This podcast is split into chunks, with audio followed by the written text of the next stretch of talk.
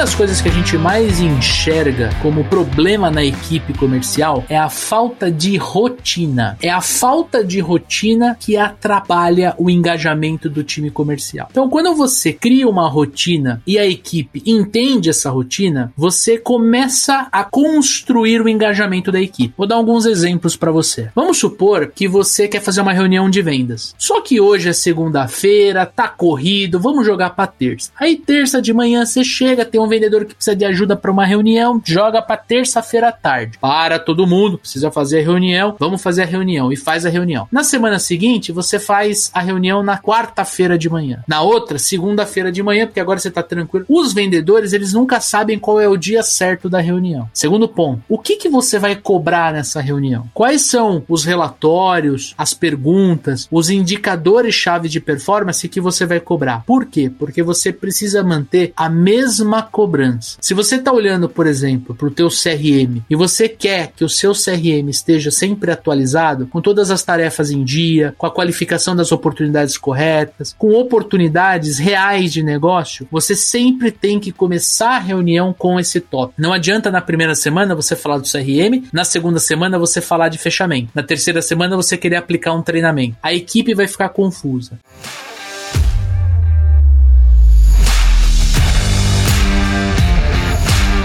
Olá, super vendedores, tudo bem? Estamos começando mais um episódio do Papo de Vendedor. O meu, o seu, o nosso podcast feito de vendedores para vendedores. O podcast que aborda tudo o que acontece na vida do vendedor da vendedora. Você já me conhece, eu sou o Leandro Munhoz e aqui comigo está Daniel Mestre. E aí, pessoal, como é que tá essa força? Daniel Mestre, episódio especial, Clínica de Vendas, nosso terceiro episódio falando com os nossos ouvintes, cara. É isso aí, cara. Mandaram aqui umas perguntinhas pra gente. Vamos responder aqui hoje quatro perguntas. E já fica a dica, né, Leandrão? Se você tá com um probleminha aí, se você tá com uma dúvida, se você tá querendo uma luz aí sobre vendas, manda pra gente. Pode ser no arroba supervendedores, pode ser pelo e-mail. Manda a sua dúvida pra gente que a gente responde no próximo Clínica de Vendas. Exatamente. E ó, as perguntas estão ficando cada vez melhores melhores, hein, Dani? É isso aí. E você que nos acompanha já sabe que este podcast é um oferecimento dos Super Vendedores. O Super Vendedores é uma consultoria de recrutamento, seleção e treinamento de força de vendas. Portanto, se você é o dono da empresa, diretor ou gerente comercial e precisa de ajuda para expandir ou treinar o time de vendas, escreva para a gente no contato supervendedores.com.br. Será um prazer agendar uma reunião e entender como nós podemos ajudar você a construir um time de alta performance em vendas. Agora, se você é vendedor, vendedora e quer verdadeiramente crescer na carreira, aumentar suas vendas e ganhar muito, mas muito dinheiro com a única profissão que movimenta este país, este mundão de meu Deus, conheça o nosso treinamento. Como se transformar em um super vendedor e uma super vendedora, uma formação completa feita por mim e por Daniel Mestre para você arrebentar nas vendas, vender demais, ajudar o seu cliente a comprar a sua solução. Tamo junto? Tem link aqui na descrição deste podcast.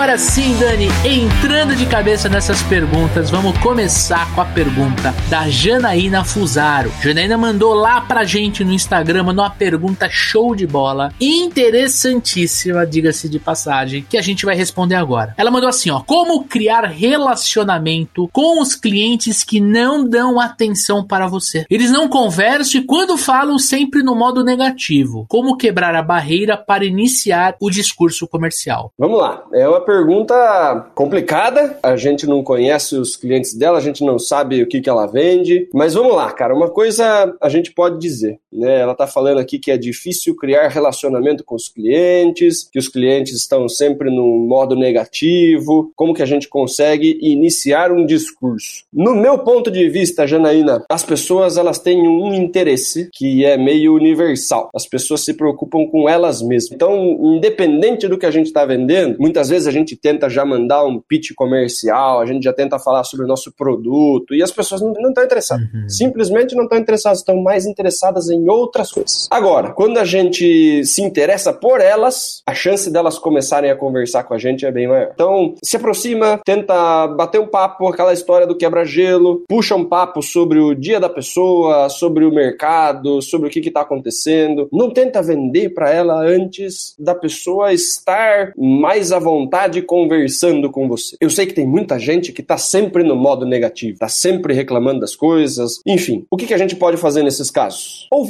Então, assim, a pessoa ela gosta de reclamar. Maravilha, né? Dá corda para ela reclamar. Quanto mais ela reclamar das coisas, você vai direcionando um pouquinho a conversa. Logo, logo ela tá falando de insatisfação que você consegue resolver. Uhum. Mas, de novo, se interessa pela pessoa, deixa ela falar. A partir do momento que você tá deixando ela falar, as pessoas elas são carentes, as pessoas elas gostam de falar sobre os próprios problemas, elas gostam de ter alguém prestando atenção nelas. Uhum. Muitas vezes elas não gostam de prestar atenção nos outros, principalmente quando a gente não conhece o outro e o outro tá com um interesse muito nítido em vender pra gente antes de ajudar a gente. Chega, como quem não quer nada, conversa com a pessoa, ouve a pessoa reclamando das coisas. Eu sei que é difícil, né? Tenta não ser impactado por essa negatividade. E aos poucos você fala, poxa, sabe que essa é uma reclamação que a maioria dos meus clientes tem? E a gente começou a fazer assim, assim, assado. E teve um bom resultado, cara, sabia? Né? E daí começa a usar exemplos de forma conversando. Né? Daqui a pouco o cara vai, mas como que eles resolveram esse negócio? Puta, eu tenho dor de cabeça com esse negócio faz não sei quanto tempo. Aí ele começa a se interessar sobre alguma coisa que você tem a dizer. Porque se a gente chega como salvador da pátria, já querendo vender antes de conversar, né, muitas vezes o cara não vai estar tá interessado. Principalmente dependendo do ramo que a Janaína trabalha, né? Se esse cara, por exemplo, é um dono de mercadinho, Leandrão, entra gente na loja, ele acha que é cliente, vem vender para ele, né? Entra mais vendedor do que cliente na loja dele. É lógico que ele tá puto, é lógico que ele tá mal-humorado, é lógico que ele vai reclamar. Então, esse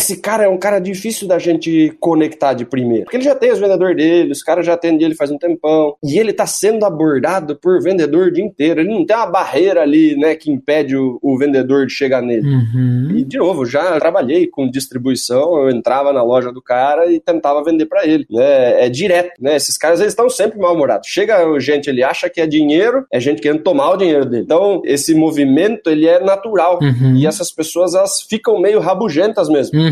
Dá corda pro cara reclamar. Dá risada com o cara, gasta um tempo criando uma conexãozinha ali. Eu acho que quando a gente consegue fazer essa aproximação sem tocar no comercial primeiro, talvez a Janaína estava adiantando ali alguma coisa de apresentação de produto antes de investigação de necessidade, antes de abordagem, antes de se conectar de verdade. Tanto que a pergunta dela é sobre conexão. A minha dica para Janaína é essa. Principalmente nos caras muito negativos, ouve e dá corda para reclamação até você achar um ponto que você consegue ajudar ele numa insatisfação. Olha, eu consigo resolver um pouco desse problema, tem uma pessoa aqui que a gente já ajudou nesse ponto, consigo te colocar em contato com ela e tal, tem uma indicação, tem uma referência, não sei o que. Tenta ajudar primeiro, antes de vender. Uhum. E dá atenção antes, né? Porque você ouviu bastante desse cara, na hora que você estiver falando, fica deselegante ele não te ouvir um pouquinho também, né, Leandrão? Uhum. Sim, sim. Cara, eu gostei muito da tua resposta. Muito, muito, muito. E eu quero, para somar com a resposta, eu quero trazer um momento anterior, o um momento da abordagem. Realmente a Janaína, e assim, quero deixar essa dica para o amigo ouvinte que quer participar do Clínica de Vendas, se puder explicar um pouquinho o que vende, né, qual é o produto, empresa, o tipo de cliente, a gente consegue ser mais assertivo na resposta. Facilita um pouco. Mas eu interpreto que o problema aqui esteja relacionado à abordagem, a você até ter a oportunidade de ouvir o cliente reclamar. Vamos lá, para você eh, vencer essa barreira, você tem que entender que os clientes, primeiro, eles não têm tempo a perder com você. Ninguém tem tempo a perder. O Daniel não está sentado no sofá da casa dele esperando uma operadora de telefonia ligar para vender para ele. Não, ele está gravando o podcast aqui comigo, ele está pensando aonde ele vai depois de gravar o podcast, aquele follow-up que ele tem que fazer, ele está na rotina comercial dele. Então, quanto melhor você melhorar o teu processo de abordagem para gerar uma conexão, mais rápido você vai conseguir iniciar o processo de relacionamento. Porque o relacionamento que você quer criar é só depois de várias etapas. Importante. Você vai ter que se conectar, vai ter que fazer abordagem, vai ter que se conectar, vai conseguir ouvir, vai conseguir, vai abrir espaço para fazer perguntas, para começar o levantamento. Só depois vai vir um relacionamento. Na abordagem, tenha sempre em mente o seguinte: o que o teu produto ou serviço faz pelo cliente? Ele ajuda o seu cliente a economizar, ele ajuda seu cliente, por exemplo, a entregar o produto ou o serviço dele mais rápido, ajuda seu cliente a ter,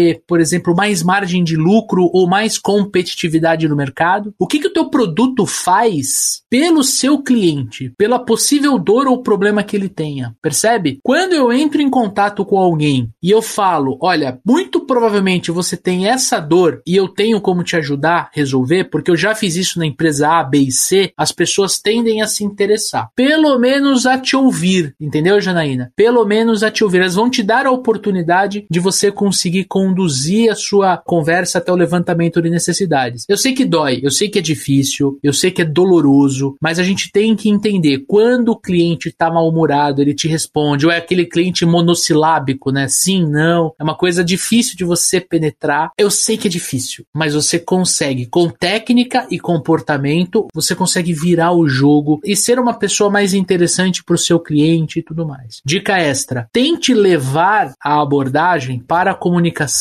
síncrona, para uma comunicação por telefone, uma visita, um PAP, porque se você fizer essa abordagem única e exclusivamente pelo WhatsApp, você vai sofrer muito mais para vencer essa barreira, tá? Deixa para usar o WhatsApp só quando você já entender quais são as frases que mais geram conexão, quais são as frases que vão te ajudar a dar o próximo passo na sua venda, indiferente qual seja o seu processo comercial. E por último, tenha consciência de que quando você está abordando a tua única missão, teu único objetivo é conseguir ter mais cinco minutos da atenção do cliente para você levar ele para o levantamento de necessidades. Não é falar do produto, não é falar do preço, não é falar de quão foda a sua empresa é, você é. Não, não. você precisa levar o cliente para o próximo passo dessa abordagem para você ter sucesso em vendas. Combinado? E de preferência, né, Leandrão? De preferência com uma confiança estabelecida, né? Uhum. Então, vale a dica também. Inclusive, tem uma aula inteira sobre isso na nossa formação, né, Leandrão? Verdade. Estudar um pouquinho de rapport e de empatia. Muito bom. Porque as pessoas, elas tendem a confiar em pessoas que são parecidas com ela. Então, tem três episódios de rapport aí ao longo das nossas temporadas. Dá uma pescada aí, pega os episódios sobre rapport. Mas quanto mais você conseguir fazer com que ele veja que você é parecido com ele, maior a chance dele confiar em você, topar bater um papo maior com você. Perfeito. Muito bom. Partindo para a segunda pergunta, Leandrão Pedro Ubato mandou pra gente aqui qual seria o melhor método para vender serviços como me tornar mais interessante para o cliente. Sou engenheiro agrônomo e trabalho numa empresa de máquinas agrícolas. Esse aqui já mandou o complemento da pergunta aqui para dificultar pro Leandrão. Manda aí, Leandro. Boa. Cara, antes de mais nada, quero agradecer a mensagem do Pedro. Um cara super bacana. A gente trocou muita ideia lá no Instagram, lá no supervendedores, e a gente conseguiu construir essa pergunta aqui. E quero mandar um abraço para todos os amigos e amigas ouvintes do mercado agro, tá? A gente tem bastante ouvinte do mercado agro. E, cara, vocês são sensacionais vocês ajudam a movimentar a nossa economia, vendendo cada vez melhor, mais rápido, com mais lucro. É isso aí. Parabéns para vocês aí que vendem no mercado agro. Agora sim, vamos lá. Pedro, primeiro ponto que você tem que entender é que existe o processo comercial, né? O método para você vender um serviço. Na verdade, você tem que trocar essa frase pelo processo comercial de venda de serviço. Quando você tem um processo, você consegue mapear todas as etapas e você consegue interpretar em qual etapa aquele cliente que você está em contato ele está naquele naquele momento. Será que você está na abordagem, que nem a gente comentou agora com a Janaína? Será que você está no levantamento de necessidade? Será que você já apresentou a proposta, está negociando? Você precisa entender o processo comercial quando você vai vender um serviço. Segundo ponto, o serviço, via de regra, ele é intangível. Quando eu compro um serviço, eu não consigo ver o serviço. Eu tenho que confiar no vendedor para acreditar que aquele serviço é o que eu preciso, é o que vai resolver o meu problema e que é o que o meu dinheiro dá. Entende? Esses três componentes, você precisa enxergar que durante o teu processo comercial, você precisa transpor em todos os pontos de contato muita confiança para o seu cliente. Por isso que é importante, por exemplo, você trabalhar com cases de sucesso. Você trabalha com máquinas agrícolas. Cara, tenha dentro do teu celular algumas fotos ou vídeos dessas máquinas agrícolas funcionando. Ou se você faz a revisão, coloca um antes e depois. A máquina estava assim, depois que eu fiz a manutenção, ela ficou dessa forma aqui. Para você poder tangibilizar, para você poder mostrar no celular, mandar no WhatsApp, mandar pelas mídias sociais, para você poder mandar um vídeo ou foto de obras, de projetos, de máquinas que você vendeu, que você prestou serviço. Se você puder, se isso tiver dentro das tuas possibilidades, do teu mercado de atuação, peça depoimento dos clientes. Às vezes pode ser um áudio do WhatsApp. Pô, olha, o Pedro veio aqui na minha fazenda, ele me vendeu a máquina X ou ele fez a manutenção na máquina Y e foi sensacional. Um vídeo ou um áudio curto de 15, 20 segundos é o suficiente para o seu cliente ter uma percepção de confiança maior no seu pitch comercial, tá? Eu acredito que essas duas dicas, elas vão te ajudar a melhorar o processo de compras do seu cliente. Quando você enxergar aonde o teu cliente está e você conseguir transpor confiança em cada etapa desse processo comercial, eu tenho certeza absoluta que você vai ter mais sucesso. E você, Dani, o que, que você pode corroborar aí com o Pedro? Cara, eu ia seguir o mesmo caminho, né? Eu ia falar sobre você estar dentro de um monte de outros clientes. Uhum. Pô, você é do mercado agro, você está dentro de fazenda, você está conversando com gente o tempo inteiro. Esse pessoal, eles tendem a ser um pouquinho mais desconfiado, eles são mais fechadão e tal. Pô, se você ajuda ele com informação, primeiro de tudo, traz para ele informações relevantes sobre o mercado, isso vai ajudar você a ser uma pessoa interessante para o cliente. Boa. Por quê? Quando eu recebo uma visita de um vendedor que não me agrega em nada, a minha tendência é perceber que eu, puta, né, gastei não sei quanto tempo do meu tempo aqui, podia estar tá fazendo isso, tem isso, isso, isso, aquilo para fazer. Quando vem um vendedor que me dá uma aula sobre determinado assunto, traz novas tecnologias, me fala o que está rolando no mercado por aí, o que, que o fulano está usando, o que, que ciclano está fazendo, me abastece de informação. O vendedor vai embora e fala assim: caramba, mano, eu tô cheio de coisa legal para fazer, coisa que eu posso testar e não sei o que, não sei o que lá. E aí esse cara ele torce para você voltar, né? Ele fala, porra, é legal quando o Leandro vem aqui, meu. Ele, ele vem aqui, eu fico cheio de ideia, eu quero fazer as coisas e tal. Então, quando você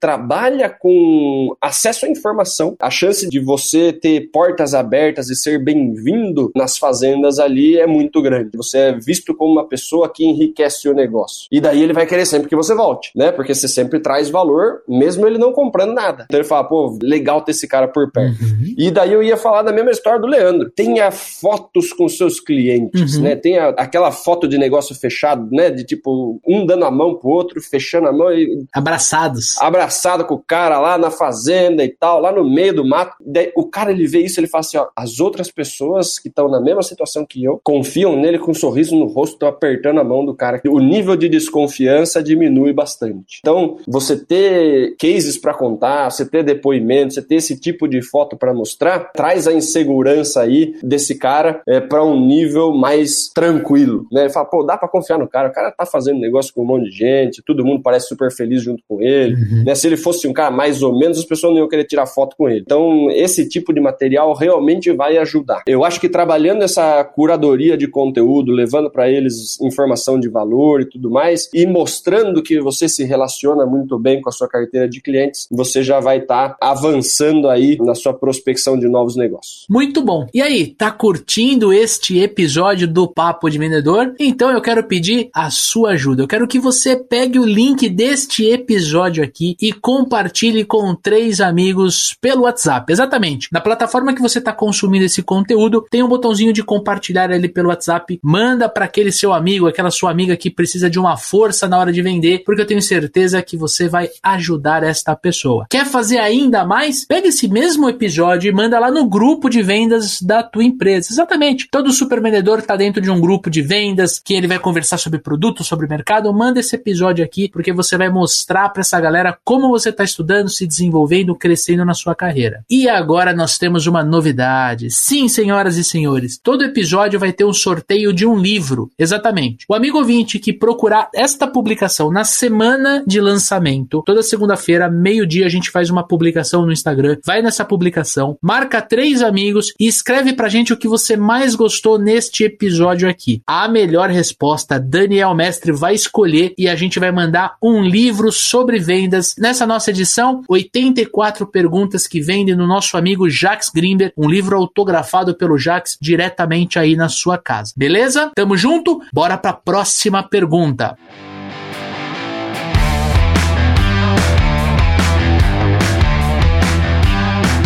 Próxima pergunta, Daniel. Edilson Andrade. Sou vendedor de veículos e gostaria de saber se é ofensivo descobrir, primeiro, quanto o cliente pode pagar de parcela e segundo, qual o valor máximo que o cliente quer pagar no carro. Vai lá, Dani. Então, Edilson, vamos lá, cara. Antes de tudo, a forma como você pergunta é mais importante do que qualquer outra coisa, principalmente no que diz respeito à tonalidade, beleza? É ofensivo dependendo da forma como você pergunta. Porém, eu acho super interessante, né, você conseguir ter uma, um parâmetro aí de que carro mostrar pro cara, por onde começa, né? Porque você vai ter esse carro aí, dependendo de 300 mil reais, você vai ter carro de 30 mil reais no salão, né? Você não sabe se o cara tá chegando perto do carro de 300 ali porque ele acha super legal, ele quer ver de perto, ou se é aquele o carro que ele tá querendo comprar. Então, eu vou perguntar de duas formas aqui pro Leandro, né? O orçamento dele e tal. Você vai perceber nitidamente a diferença na tonalidade e se soa ofensivo ou não, tá? É, Leandro, diz uma coisa para mim, cara. Quanto você tá pensando em gastar aqui? Desse jeito é ofensivo, tá, Edilson? Desse jeito não vai funcionar muito bem, a conexão cai, o cara já vai ficar meio bravo. Se ele tem pouco dinheiro, ele vai se sentir ofendido. Se ele tem muito dinheiro, ele já vai querer subir em cima de você, né? Dar carteirada e o caramba. Não vai rolar, beleza? De uma segunda forma, né? Você pode ir por um caminho um pouco mais suave, né? Então, assim, ô Leandro, beleza, cara? Ó, é o seguinte, bem-vindo ao nosso salão aqui. Eu queria, antes de mais nada, cara, entender, porque eu tenho carro de 300 conto, eu tenho carro de 30 conto. Eu queria saber mais ou menos quanto você estava pensando em gastar, seja no valor total, seja no valor da parcela, para eu poder direcionar você para um carro que vai dar mais jogo pra gente. O que, você acha? Quanto que você está pensando em gastar mais ou menos, Leandrão? Com uma tonalidade mais amistosa, mais amigável e dando uma justificativa do porquê da pergunta, porque eu não tô querendo saber se vale a pena te atender ou não. Eu tô querendo saber qual é para eu poder te melhor atender, né? Se eu pergunto só o orçamento daquele jeito da primeira ali, parece o seguinte, tô achando você com cara de pobre, não quero nem gastar meu tempo vendendo para você. Aí o negócio fica difícil. Aí o negócio fica difícil. Então, é muito mais sobre a forma como a gente pergunta do que se vale a pena perguntar ou não. Eu acho que é treino de tonalidade, é treino de você conseguir fazer isso de uma forma mais amistosa e que o cara já entenda que isso faz parte do seu processo comercial. Que você tem que perguntar isso para todo mundo para você poder direcionar o cara ali, né? Pra você não começar a mostrar para ele um monte de carro que ele não pode comprar e daí ele fica desanimado. Ou você vai lá e mostra um carro que tá mais destruidão e ele tava pensando em comprar um carro super legal, né? Daí ele também pode ficar ofendido, né? Se ele tá prestes a querer comprar um carrão bacana e tal, e a gente começa a mostrar uns carros mais acabadão para ele, ele também pode ficar chateado sem você ter perguntado, né? Porque, putz, parece que ele acha que eu não tenho dinheiro para comprar o carro que eu queria, né? Então, é, a transparência ela é super importante, mas a tonalidade e a justificativa logo em seguida vem para resolver qualquer tipo de incômodo que possa gerar aí. Beleza, meu? Para corroborar com a resposta do Dani, é muito importante, é muito importante você saber o momento exato da pergunta. Né? No exemplo que o Dani deu, ele, você estava na etapa de abordagem. Se você quiser, você pode deixar o cliente um pouco mais à vontade, você até pode conduzir o cliente no salão para você enxergar aonde o cliente está indo. Se ele vai no carro de 300 mil reais, como o Dani falou, porque ele acha bonito, ok, vá junto com ele. Se ele vai no carro de 30 mil, no seminovo e tudo mais, ok, vá com ele também. Quando você sentir que você está conectado com ele, você faz uma pergunta, ele te responde, é uma pergunta aberta, ele te responde de forma aberta, vocês conseguem conversar, aí faz essa pergunta que o Dani falou. Sempre trabalhando a tonalidade, sempre trabalhando de forma amistosa, para não causar um impacto negativo. Para ele entender que você quer fazer uma venda consultiva. Porque esse é o meu ponto. Quando você faz essas duas perguntas, você está fazendo levantamento de necessidades e possivelmente até você consegue antecipar qualquer objeção com relação a preço. Por isso que a tua pergunta é interessante, Edilson. O amigo ouvinte que não trabalha com carro, você pode trazer esse mesmo exemplo para o teu segmento. Indiferente se você trabalha com consórcio, com seguro, com venda de máquina agrícola como Pedro, com consultoria e treinamento de vendas como a gente. Chega um momento da tua venda, do teu processo de levantamento de necessidades que você precisa perguntar com relação ao budget, com relação ao valor de investimento. Quanto ele tem para investir no treinamento? Quanto ele tem para ele comprar um, uma carta de crédito para um imóvel? Quanto ele pode investir num aluguel novo se é um corretor de imóveis? Percebe? Você precisa estar tranquilo para falar de preço, para falar de valor. Você não pode estar inseguro. Eu acho que essa é a sacada. Você trabalhar a sua segurança, porque em algum momento da venda você vai ter o componente componente monetário, o componente de preço, o valor. Se você não tiver a vontade para falar de valor, vai ficar um pouco difícil. E aí você vai trazer essa resposta para dentro do teu segmento, tá? É muito importante você estar tá à vontade para falar de preço. E também dá para você buscar um caminho indireto, tá, Edilson? Boa. Que é o seguinte, né? Ao invés de você perguntar o orçamento na lata, você faz uma pergunta que vai te direcionar um pouquinho, né? E depois você aprofunda. Então, ao invés de perguntar quanto o Leandro tem Mm,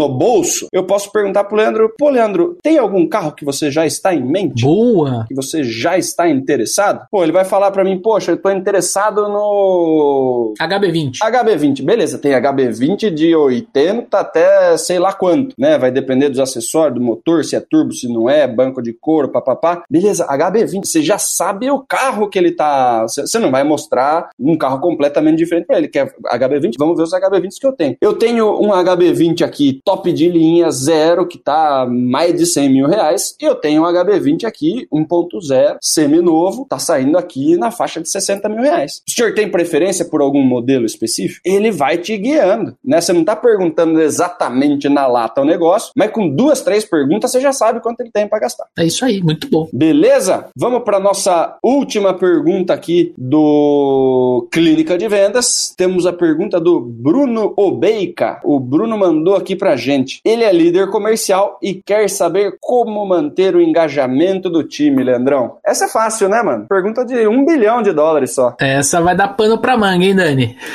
Dá pra gravar um episódio inteiro. Dá pra gravar um episódio inteiro. Dá pra gra... Já vi treinamento de, de, de gestor de vendas só em cima dessa pergunta aí, mas vamos lá. É isso aí. O Bruno também falou bastante comigo lá no Instagram, flamenguista, gente boníssima, acompanha nosso episódio aqui, nosso papo de vendedor há muito tempo aí. Bruno, um abração para você, tá? Olha só, uma das coisas que a gente mais enxerga como problema na equipe comercial é a falta de rotina. É a falta de rotina que atrapalha o engajamento do time comercial. Então, quando você cria uma rotina e a equipe entende essa rotina, você começa a construir o engajamento da equipe. Vou dar alguns exemplos para você. Vamos supor que você quer fazer uma reunião de vendas. Só que hoje é segunda-feira, tá corrido, vamos jogar para terça. Aí terça de manhã você chega, tem um vendedor que precisa de ajuda para uma reunião, joga para terça-feira à tarde. Para todo mundo, precisa fazer a reunião, vamos fazer a reunião e faz a reunião. Na semana seguinte, você faz a reunião na quarta-feira de manhã. Na outra, segunda-feira de manhã, porque agora você tá tranquilo. Os vendedores, eles nunca sabem qual é o dia certo da reunião. Segundo ponto, o que que você vai cobrar nessa reunião? Quais são os relatórios, as perguntas, os indicadores-chave de performance que você vai cobrar? Por quê? Porque você precisa manter a mesma cobrança. Se você está olhando, por exemplo, para o teu CRM e você quer que o seu CRM esteja sempre atualizado, com todas as tarefas em dia, com a qualificação das oportunidades corretas, com oportunidades reais de negócio, você sempre tem que começar a reunião com esse top. Não adianta na primeira semana você falar do CRM, na segunda semana você falar de fechamento, na terceira semana você querer aplicar um treinamento. A equipe vai ficar confusa. Os vendedores, aliás, o ser humano precisa de previsibilidade. Ele precisa enxergar que na segunda-feira, das 8 às 8h40, vai ter uma reunião e que ele sabe que ele vai lembrar bronca porque na semana passada ele não atualizou o CRM. Na sexta-feira à tarde, que ele deixou para fazer no último dia, no último período da semana passada, ele não fez. Então você vai olhar e você vai dar bronca nele ou nela. O segundo fator que eu acho que mantém o engajamento é quando você cria uma rotina em que você pode cobrar resultado, mas que você também pode apoiar o teu vendedor. Você precisa ter uma gestão muito próxima do teu vendedor. Não adianta eu entender que, por exemplo, a dificuldade do Daniel é a mesma dificuldade do Leandro. Eu como líder, eu vou tratar da equipe, mas no individual eu pego o Daniel e converso com ele sobre a dificuldade dele. Depois eu pego o Leandro e falo sobre a dele. Eu vou fazendo o que a gente chama de reunião one on one, apoio e cobrança, apoio e cobrança. Em todas essas reuniões, Bruno, ele tem que sair, o vendedor, a vendedora tem que sair com uma tarefa de casa. Eu tenho que sair com um podcast para ouvir, um vídeo para assistir, um livro para ler, um resumo para te entregar. Porque porque senão a pessoa não vai desenvolver. A pessoa, infelizmente, ela não vai ter a disciplina, às vezes até a força de vontade de fazer acontecer, ok? Então, uma reunião um pouco maior ali de 45, 50, uma hora com os vendedores, uma reunião de one-on-one -on -one com a sua equipe e a terceira dica que eu te dou, faz um acompanhamento rápido, o que a gente chama de daily meeting, todo dia de manhã. Cinco minutinhos, equipe, todo mundo de pé. Dani, como é que foi seu dia ontem? Pedro, você. Bruno, você. Qual é a tua dificuldade, Edilson? Traz a equipe, faz a equipe ventilar informação dentro do dia, mas assim, é 15 minutos, é 5 minutos, é rápido, é, é para todo mundo ver que a equipe tá se movimentando. Que, por exemplo, uma dúvida que o Daniel tem, ou uma objeção que o Leandro recebeu no dia anterior, o Pedro também recebeu, o Edilson também recebeu. E quando todo mundo trata isso rápido, fica mais fácil a gente lidar com essa objeção se acontecer naquele dia específico, tá? E uma dica bônus, antes de eu passar a palavra pro Daniel Mestre. Você precisa ter uma rotina de treinamento. Você precisa ter uma rotina de treinamento. Exatamente. Você precisa escolher um tema olhando para o teu CRM, olhando para as dificuldades da equipe e escolher um dia da semana, pode ser, por exemplo, na quinta-feira das 8 às 9, para você aplicar um, um treinamento. A equipe tem que saber que toda quinta-feira, das 8 às 9 da manhã, vai ter treinamento com o Bruno. E o Bruno vai pegar um ponto de deficiência da equipe e vai trazer isso através de um treinamento. Pode ser um treinamento de prospecção, pode ser um treinamento de fechamento, pode ser que você coloque um papo de vendedor para todo mundo ouvir, né? Todo mundo escuta o episódio e discute. Não sei. Você vai olhar para o teu CRM e você vai descobrir o que você precisa fazer com o time para manter o time engajado. E cara, sempre olhe o CRM. Sempre olhe o teu funil de vendas, o teu pipeline. O teu pipeline vai te mostrar se você está dentro ou fora da meta e o que você precisa fazer, o que você precisa agir junto com a equipe para você bater a meta, para você prosperar como gestor, como líder comercial. Beleza? Vai lá, Dani. Cara, é, alguns pontos aí, né? Quando a gente fala sobre engajamento, dá para chamar de motivação, dá para chamar de uma série de coisas aí. A gente tá falando, né? Você falou do time comercial, mas o time é formado por pessoas, né? A gente precisa entender que as pessoas elas reagem de formas diferentes às coisas. Se a gente trata todo mundo igual, Brunão, o que que acontece? Eu vejo gestores querendo ser amigo de todo mundo da equipe, tratando todo mundo igual, ou cobrando todo mundo da mesma forma, né? Ou não cobrando ninguém. O que que acontece quando a gente usa a mesma régua com todo mundo, né, cara? O cara que tá se esforçando pra caramba, ele não se sente valorizado, né? E daí ele desmotiva. O cara que tá indo mal ali não tem nenhum motivo para melhorar, porque todo mundo é tratado da mesma forma. Tem o cara que tá entregando duas vezes o resultado e ele não ganha nada de diferente, você não vê o gestor comemorando com ele, nem nada, ele toma as mesmas pancadas que eu, eu entrego 50% da meta. Se eu entrego 50% da meta, o cara entrega quatro vezes o que eu entrego. A gente é tratado da mesma forma, por que, que eu vou me esforçar? Então a gente precisa entender diferenças individuais, cobrar quem precisa ser cobrado. Se a pessoa que não está performando é falta de treinamento, eu preciso ajudar essa pessoa. Se o cara que está performando, carregando dois, três nas costas do time, eu não posso cobrar desse cara mais do que ele tá me entregando, se o resto do time não tá fazendo. Porque senão ele fala assim, Deus me livre, bicho, né? Aquela história da árvore que dá mais fruta é sempre a que leva mais pancada, né? Você tem cinco no time, quatro não entregam, tem um cara ali que tá indo bem. Quem que você vai chamar para fazer hora extra, para ir atender um outro cliente, não sei o que, você vai chamar o cara que tá entregando. E ele fala assim, meu Deus do céu, só,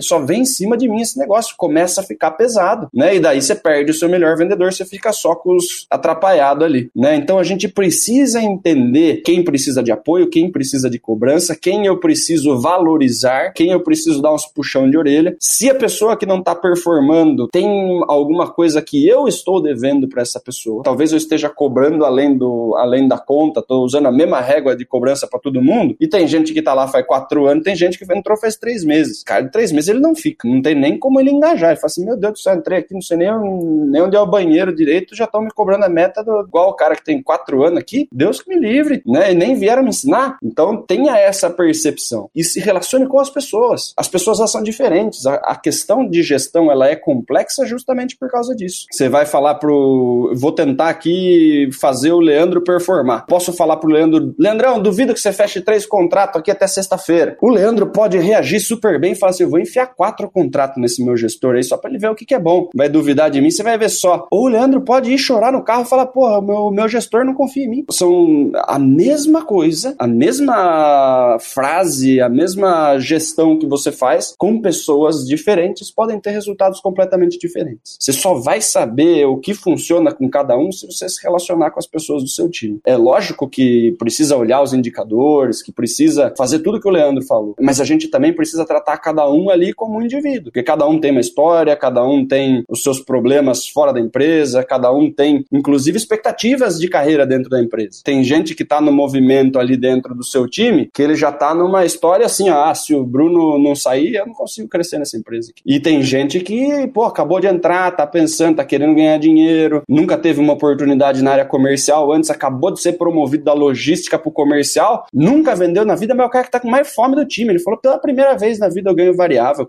Eu, eu, eu vou para cima desse negócio aqui que, pelo amor de Deus, uhum. pensando em ganhar dinheiro. Então, tem pessoas em diferentes estágios de vida, tem pessoas com diferentes tipos de problema. Se a gente, como gestor, não souber mais ou menos o que está acontecendo com o nosso time ali, fica difícil manter todo mundo engajado. Né? Existem as políticas da empresa, políticas são coisas que é para atender todo mundo, vai atender bem alguns e mal aos outros. Cabe ao gestor fazer com que as ações individuais ali do que eu posso fazer com o meu time adequem às necessidades do meu time. Tem gente que está com muita vontade, mas falta ferramenta, preciso da ferramenta. Tem gente que já tem muita ferramenta, mas está preguiçoso, eu preciso cobrar desse cara, ou entender por que, que esse cara está desanimado uhum. e ajudar esse cara a performar de novo. Talvez não seja dando ferramenta, talvez seja, pô, vamos sair tomar um chopp ali para entender o que está acontecendo com esse cara. Tá baixando a cabeça, o cara tá inseguro, não, não brilha mais como brilhava antes. Eu preciso saber o que está acontecendo, dar um apoio para esse cara na parte emocional, comportamental, de repente. É uma pergunta de um milhão de dólares, Brunão, né? Se a gente conseguisse te dar tudo aqui, seria maravilhoso, mas é complexo demais. Que a gente deu um norte aí. Eu acho que a gente pode gravar um episódio inteiro, Leandrão, de motivação, engajamento de time aí. Sim, acho que vale a pena. Muitíssimo obrigado pela pergunta, espero que tenhamos ajudado.